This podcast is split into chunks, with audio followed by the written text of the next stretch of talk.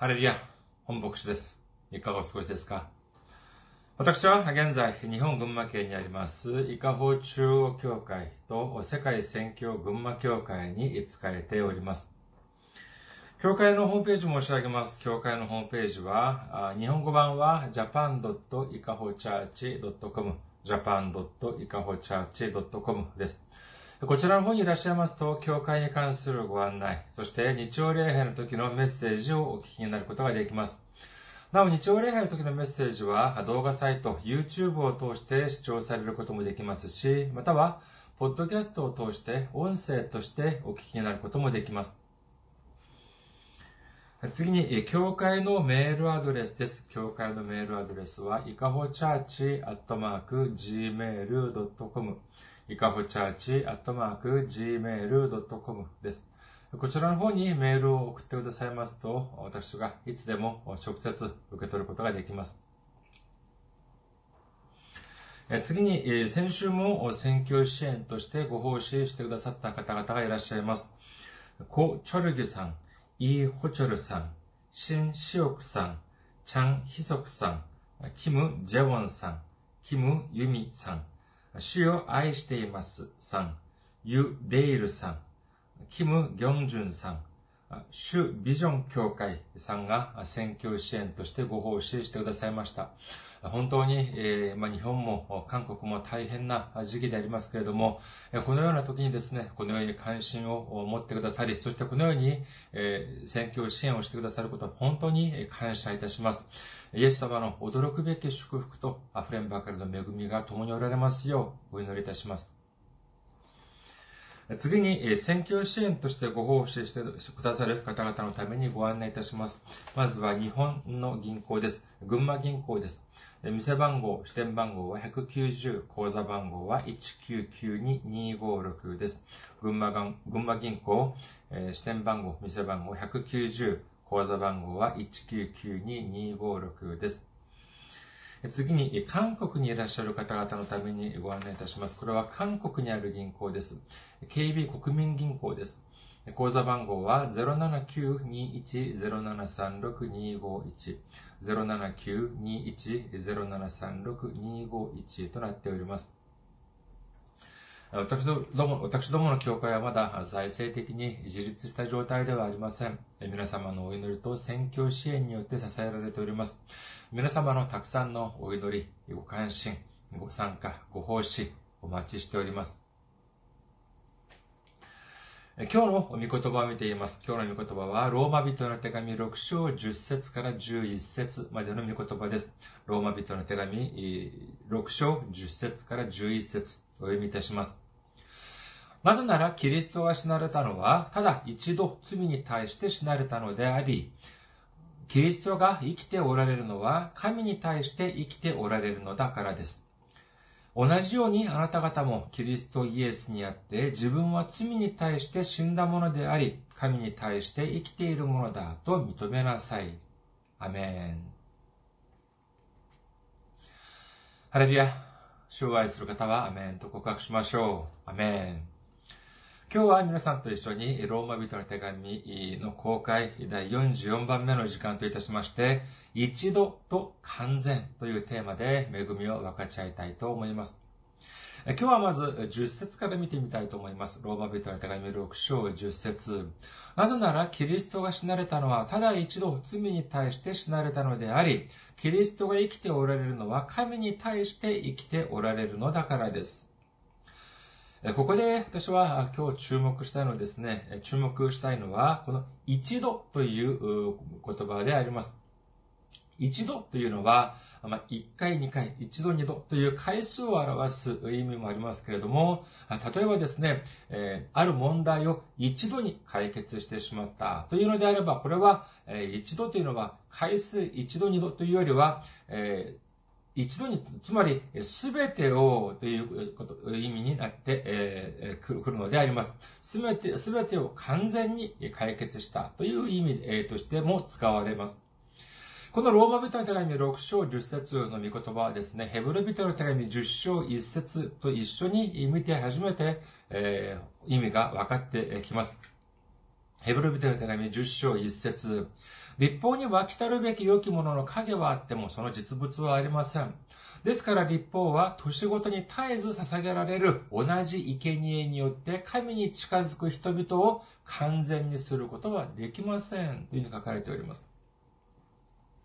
イエス様が来られる前までは、人々は自分自身の罪の許しのために、まあ、生贄を神様に捧げました。これは立法によって定められているからでありますけれども、じゃあ、その時にはですね、人々は、この立法さえちゃんと守れば、自分は間違いなく救われる、このように思っていたのであります。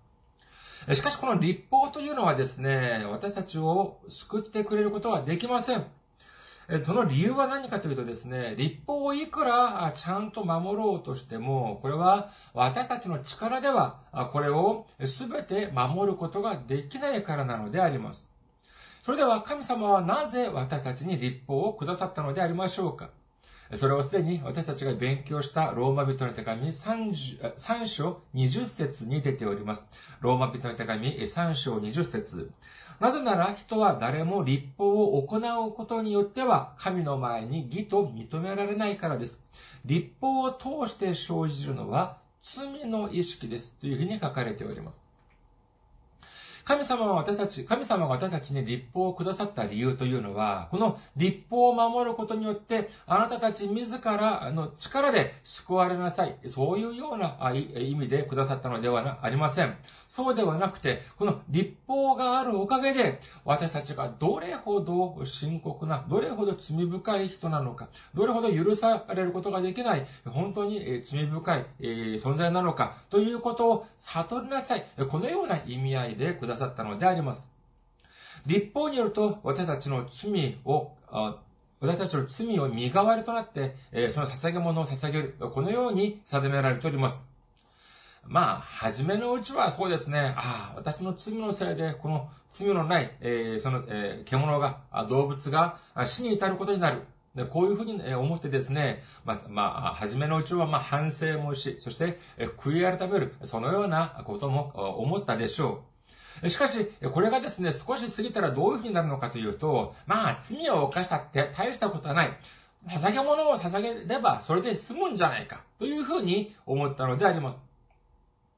それとですね、それではじゃあ神様はそのような捧げ物、反省もなく、悔い改めもない、そのような捧げ物を喜ばれたでしょうか？いや、そんなはずはありません。ですから神様は次のようにおっしゃいます。イザヤ書1章11節から13節あなた方の多くの生贄には私、私にとって何になろう？主は言われる。私はお、お羊の全焼の捧げ物や肥えた家畜の脂肪に飽きた。お牛、子羊、親木の血も喜ばない。あなた方は私に会いに出てくるが、誰が私の庭を踏みつけようとあなた方に求めたのか？もう虚しい捧げ物を携えてくるな。甲の煙、それは私の意味嫌うもの。新月の祭り、安息日、会合の召集。私は不義と清めの集会に耐えられない。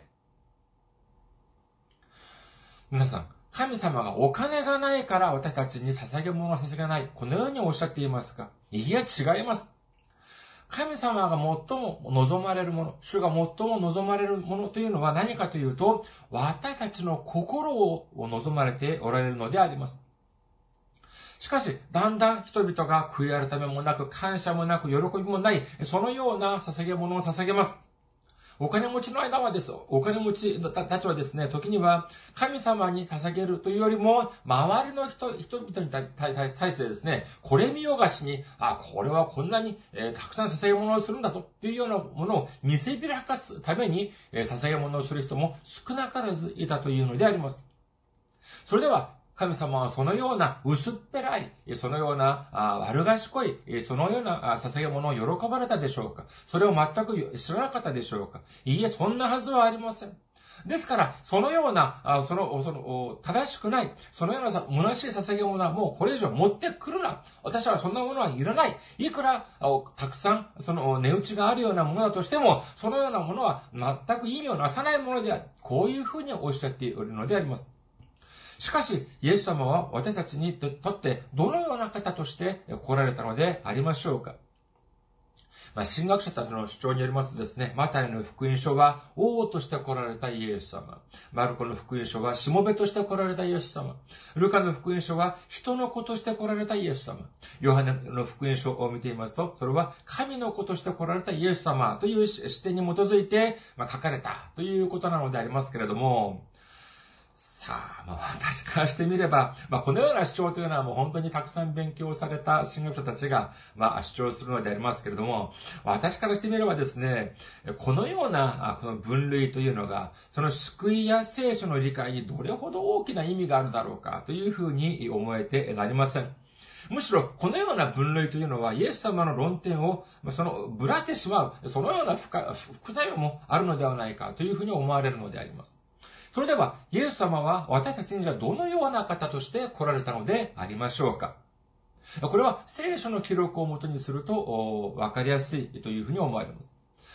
まあ、最後の晩餐というのを皆さんはお聞きになったことがあるか、あると思われます。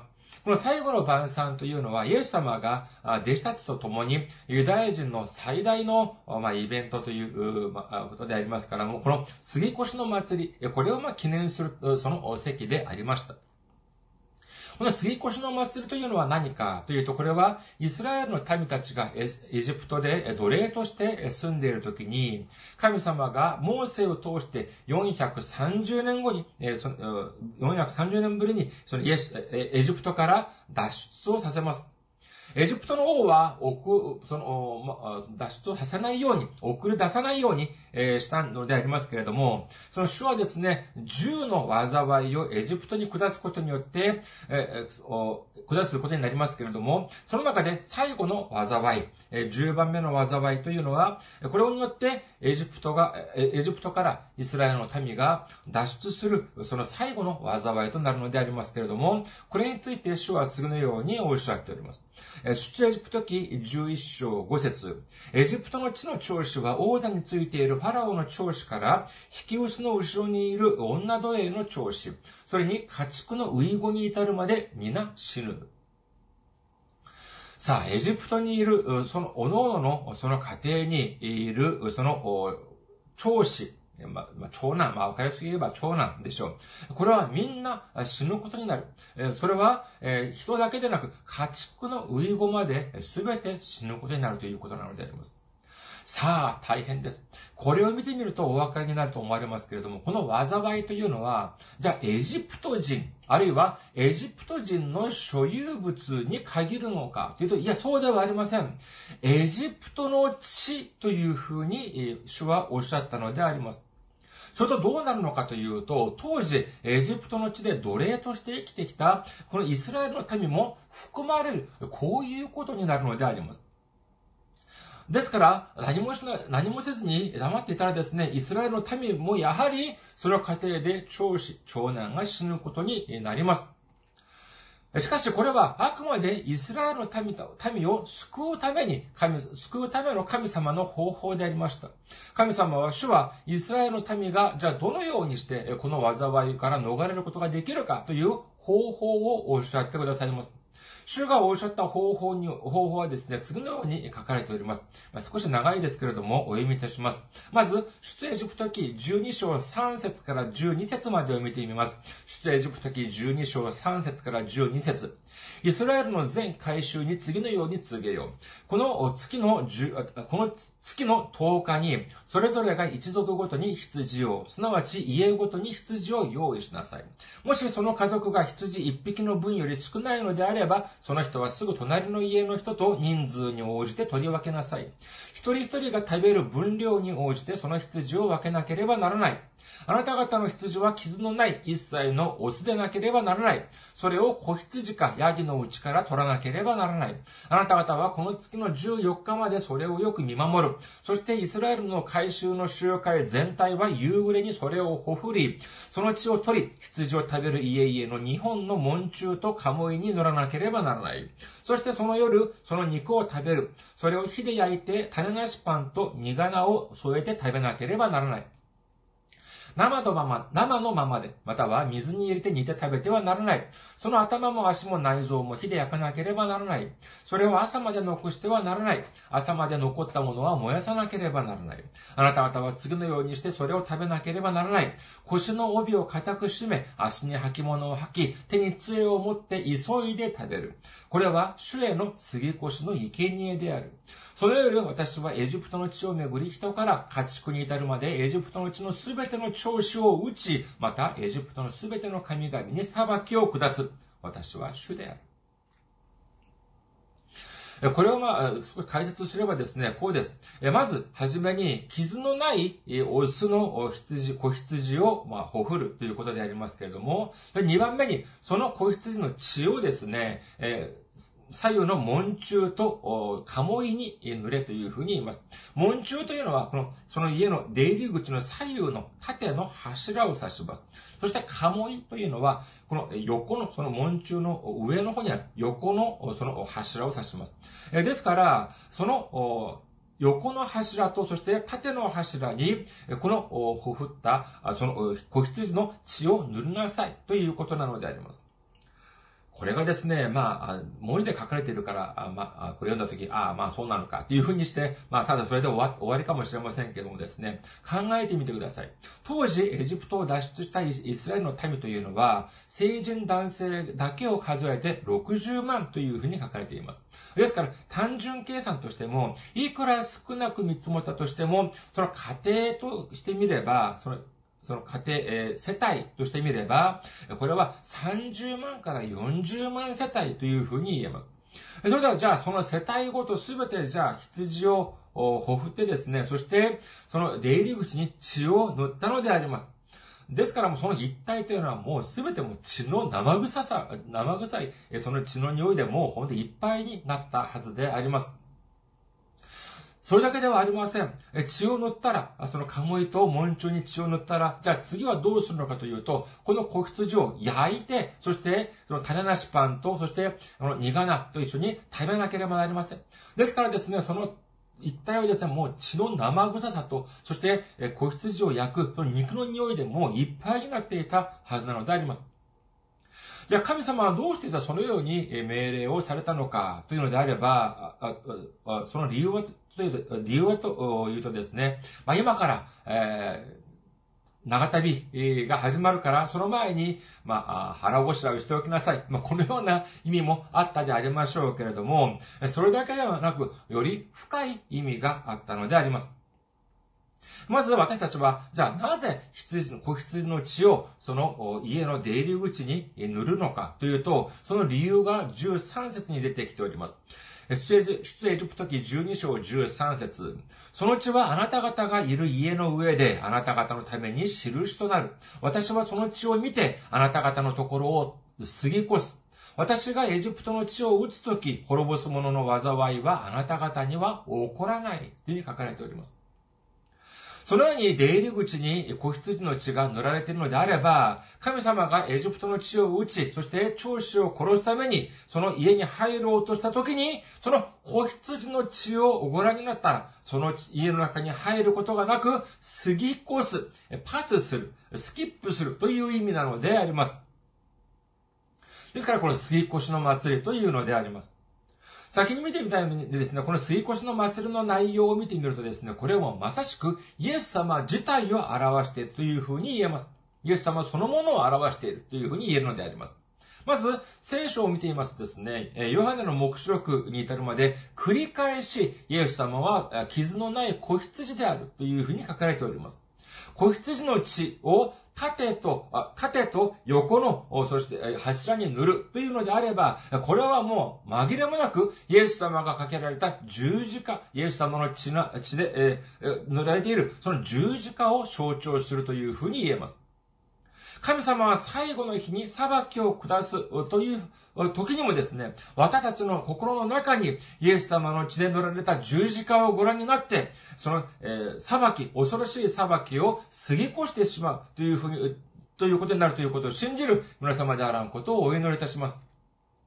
これをより確実に見せてくれるところが、場面がどころかというと、旧約時代を見てみますとですね、この当時、その杉越の祭りの時には、この種なしパン、種なしパンっていうのはこれ酵母が入っていないパンという意味でありまして、まあ、パンはパンでもですね、酵母が入ってないとどういう風になるのかというと、全く柔らかくありません。イスラエルの人のパンというのは、かなり柔らかい、そのピザの生地を少し厚くしたような感じなんでありますけれども、この酵母が入っていないとですね、薄い、薄くて硬いせんべいのような感じだと思ってください。で、その硬い、その、ま、パンのような、ま、せんべいというような、それと、そして苦な、正確に何の野菜かというのは、あまあ、不明だそうでありますけれども、まあ、苦い、その野菜と一緒に必ず食べなければならないっていうのが、先ほどご覧になったように、羊の、子羊の肉であります。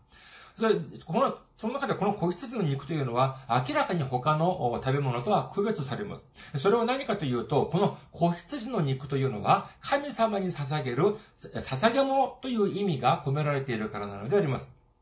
神様はこの杉越の祭りを、神様はこの杉越の祭りを代々守りなさいというふうにおっしゃいました。ですから、イエス様もこの杉越の祭りを守ったのでありますけれども、その場面が先ほど申し上げましたように最後の晩餐であります。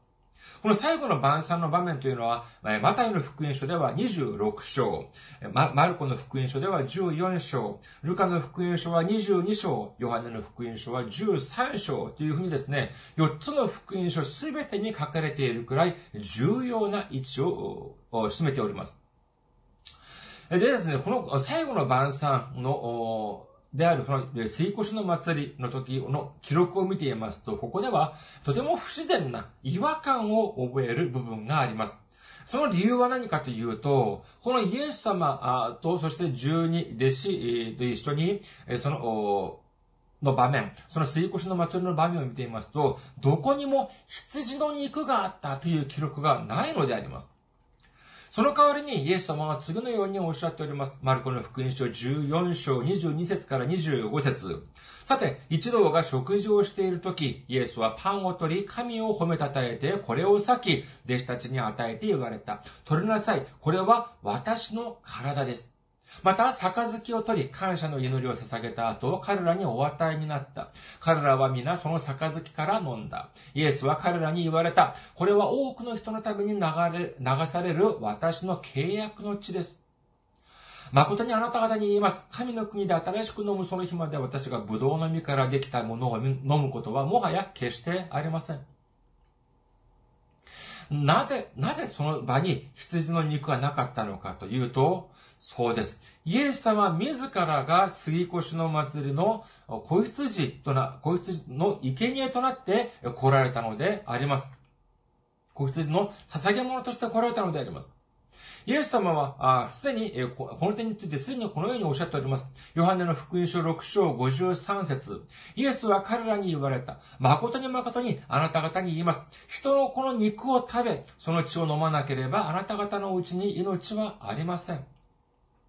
ここで人の子、つまりイエス様の肉と、そして血を飲むというのは、これはイエス様すべてを私たちが認め、私たちが受け入れるということを指します。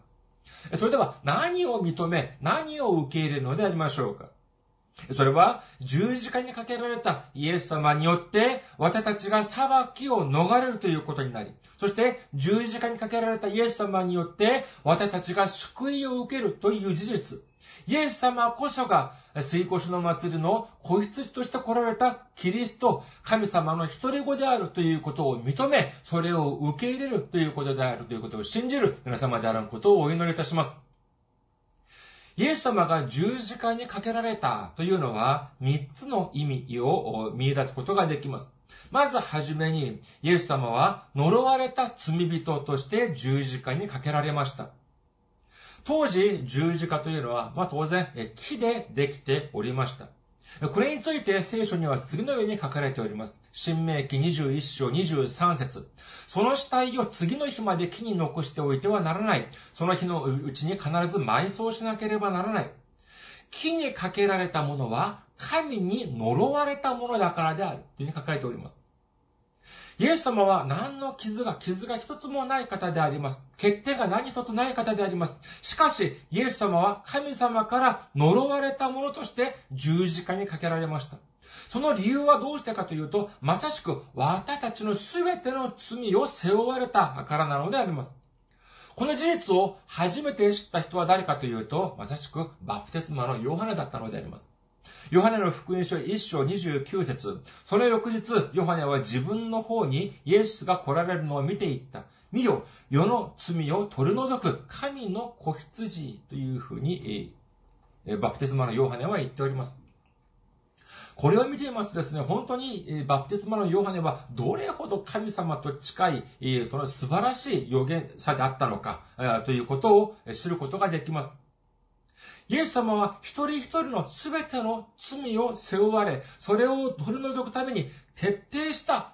呪われた者として、呪われた罪人として、木にかけられたのであります。第2に、イエス様は神様に捧げる捧げ物として十字架にかけられました。当時、自分たちの罪を許されるためには、そのために捧げられた、その、捧げ物にはですね、次のように規定がありました。レビ記6章25節アロンとその子らに告げよ。罪の清めの捧げ物についての教えは次の通りである。罪の清めの捧げ物は全焼の捧げ物がほふられる場所。主の前でほふられる。これは最も聖なるものである。というふうに書かれております。これ、全焼の捧げ物というのは、火で焼くということで、焼くことによって捧げられる、その、ものであります。で、じゃあこの捧げ物を、じゃあ焼くためにはどうするのかというと、当然、その、ま、その、捧げ物を置く前に、その、薪、薪を敷いて、その上に捧げ物を置いて、そして火をつけて燃やすということになります。つまり、イエス様もやはり、その木でできた十字架の上に捧げられることによって、神様に捧げる、その罪の清めの捧げ物として来られたということを知るの、知ることができるのであります。最後に、そのイエス様は、えー荒野で挙げられた、その聖堂の蛇として十字架にかけられました。荒野をさまよっていたイスラエルの民たち。彼は、彼らはですね、いくら神様の驚くべき奇跡を見ても、自分たちにとって少し、えー、その苦難が立ちはだかってきたらですね、すぐ不平不満を口にするのであります。民数記21章を見てみるとですね、このような悪い癖がもういつまでも抜けていないということを見ることができます。民数記21章4節から5節を見てみます。民数記21章4節から5節彼らはホル山からエドモの地を迂回しようとして足の海の道に旅立った。しかし民は途中で我慢ができなくなり、神とモーセに逆らっていった。なぜあなた方は我々をエジプトから連れ上ってこの荒野で死なせようとするのかパンもなく水もない。我々はこの惨めな食べ物に飽き飽きしている。イスラエルの民を率いていた、その指導者はモーセであり、そして、そのモーセを指導者として立てた方は神であります。しかしですね、このイスラエルの民たちは自分たちに少しの苦難が立ちはだかるとすぐ神様を、神様、神を恨み、そしてモーセを恨みました。この時期はですね、エジプトを脱出して荒野を、えー、荒野に出てきて、かなりの時間が経った時だというふうに言われております。にもかかわらず、この荒野の第一世代はですね、この悪い癖がどれほど深く、その根付いていたかということを知ることができます。ましてですね、彼らが何て言っておりますか？我々はこの惨めな食べ物に飽き飽きしているというふうに言っているのであります。彼らはですね、この荒野に対して、荒野について何て言うのかというと、パンもなく水もないというふうに言っております。そうです。荒野というのはもともとそのような場所なのであります。えもう草一本生えない、水もない、そのような場所なのであります。しかしですね、彼らが今言っている惨めな食べ物というのは何を指しているのでありましょうかそうです。マナのことを言っているのであります。出エジプト記16章35節イスラエルの子らは人が住んでいる土地に来るまで40年の間マナを食べた。彼らはカナンの地の境に来るまでマナを食べたというふうに書かれております。このマナというのは、天から、空、天から降ってくる神様がくださった糧であります。食料であります。いくら体力が優れた人であったとしても、その数日も、その、いることができない、そのような荒野でですね、神様はイスラエルの民たち、およそ、まあ、およそ、まあ、200万人くらい、まあ、老若男女すべて合わせると、200万くらいの人口だというふうに推測されますけれども、そのような200万人くらいの人々を40日でもない、40年間も、くら生きて、生きていけるようにしてくださったのであります。そして、そのような食料が何だったのかというと、まさしくマナだったのであります。40年もの間、荒野においてイスラエルの民たちはこのマナを食べながら健康に生きていくことができたというのは、この理由は何かというとですね、このマナには人間が生きていく上で必要な全ての栄養素が含まれている。それこそ、後にも先にもない完全なる食料であった。完全食料であったというふうに言うことができます。これはもう本当にですね、神様の驚くべき祝福であり、溢れんばかりの愛の象徴であるというふうに言えます。しかしですね、これを指してですね、今イスラエルの民たちは何て言ってるのかというと、惨めな、あその食べ物というふうに言ってるのであります。惨めな食べ物は本当にこれは、何たる暴言でありましょうか。これをご覧になって神様はどうされたのかというと、民数記21章6節そこで主は民の間、民の中に燃える蛇を送られた。蛇は民に噛みついたので、イスラエルのうちの多くの者が死んだ。神様はですね、この燃える蛇、まあわかりやすく言えば毒蛇です。この毒蛇、燃える蛇を送ってですね、神様、あ、その、蛇が、蛇に噛ませたんであります。神様の祝福に対して惨めな食べ物とは、これは言い過ぎもほどほどがり、もう、本当にとても許されるべから、許されるべからず、そのような暴言でありましょう。そう、こういうふうにですね、神様がその、燃える蛇を送ってですね、その、かませ、そういうふうにしたら、どういうふうに、イスラエル民はどういうふうにしたかというと、その時になって、悔い改めます。すると神様は彼らを救われる、そのような場面を見ることができるのであります。民数記21章7節から9節民はモーセのところに来ていった。私たちは主とあなたを非難したりして罪を犯しました。どうか蛇を私たちから取り去ってくださるよう主に祈ってください。モーセは民のために祈った。すると主はモーセに言われた。あなたは燃える蛇を作り、それを旗竿の上につけよ。噛まれた者は皆、それを仰ぎ見れば生きる。モーセは一つの聖堂の蛇を作り、それを旗竿の上につけた。蛇が人を噛んでも、その人が聖堂の蛇を仰ぎ見ると生きた。本当にですね、私だったら、本当にもう、その人たちをみんな、えー、殺してしまってですね、えー、まあ、初めからやり直そう。まあ、こういうふうに思ったかもしれませんが、神様は本当に我慢強い方であります。神様がこのモーセにおっしゃる、おっしゃるには、何ておっしゃったのかというと、この燃える蛇を作ってですね、旗沢の上に高く吊るしておきなさい。そして人々がそれを見れば生きるというふうにおっしゃったのであります。本当に簡単な方法であります。それで、この、モーセはどうしたのかというと、聖堂の蛇。まあ、聖堂の蛇って言っても、そんな成功、もう時間がなかったのでありますから、みんな、本当に苦しんでいたのでありますから、おそらく、まあ、聖堂のようにですね、このような巻きつけて、そして高く、その、釣り上げたのではないかという、旗竿に釣り上げたのではないかというふうに思われます。でも、それでも、それを見た人々は、みんな癒されたということなのであります。それでは、この意味には何が込められているでしょうか？さあ、燃える蛇というのは、彼らを傷つけた、その根本的な原因でありました。それをそのまましておくと、人々は間違いなく死に至ることになります。しかし、木にかけられるというのは何だったでありましょうか？そうです。呪われたという意味なのであります。ですから、その燃える蛇が神様の裁きによって呪われたということを信じて、それを仰ぎ見れば人々が癒されたということなのであります。ここで象徴されるのはやはりイエス様なのであります。イエス様はおっしゃいます。ヨハネの福音書3章14節から15節モーセが荒野で蛇をあげたように人の子もあげられなければなりません。それは信じる者が皆人の子にあって永遠の命を持つためです。イエス様には罪がありません。それでは、その罪には誰に罪があるのかというと、私たちにあるのであります。このままでは私たちが罪の中において私たちが呪われることになります。死に至ることになります。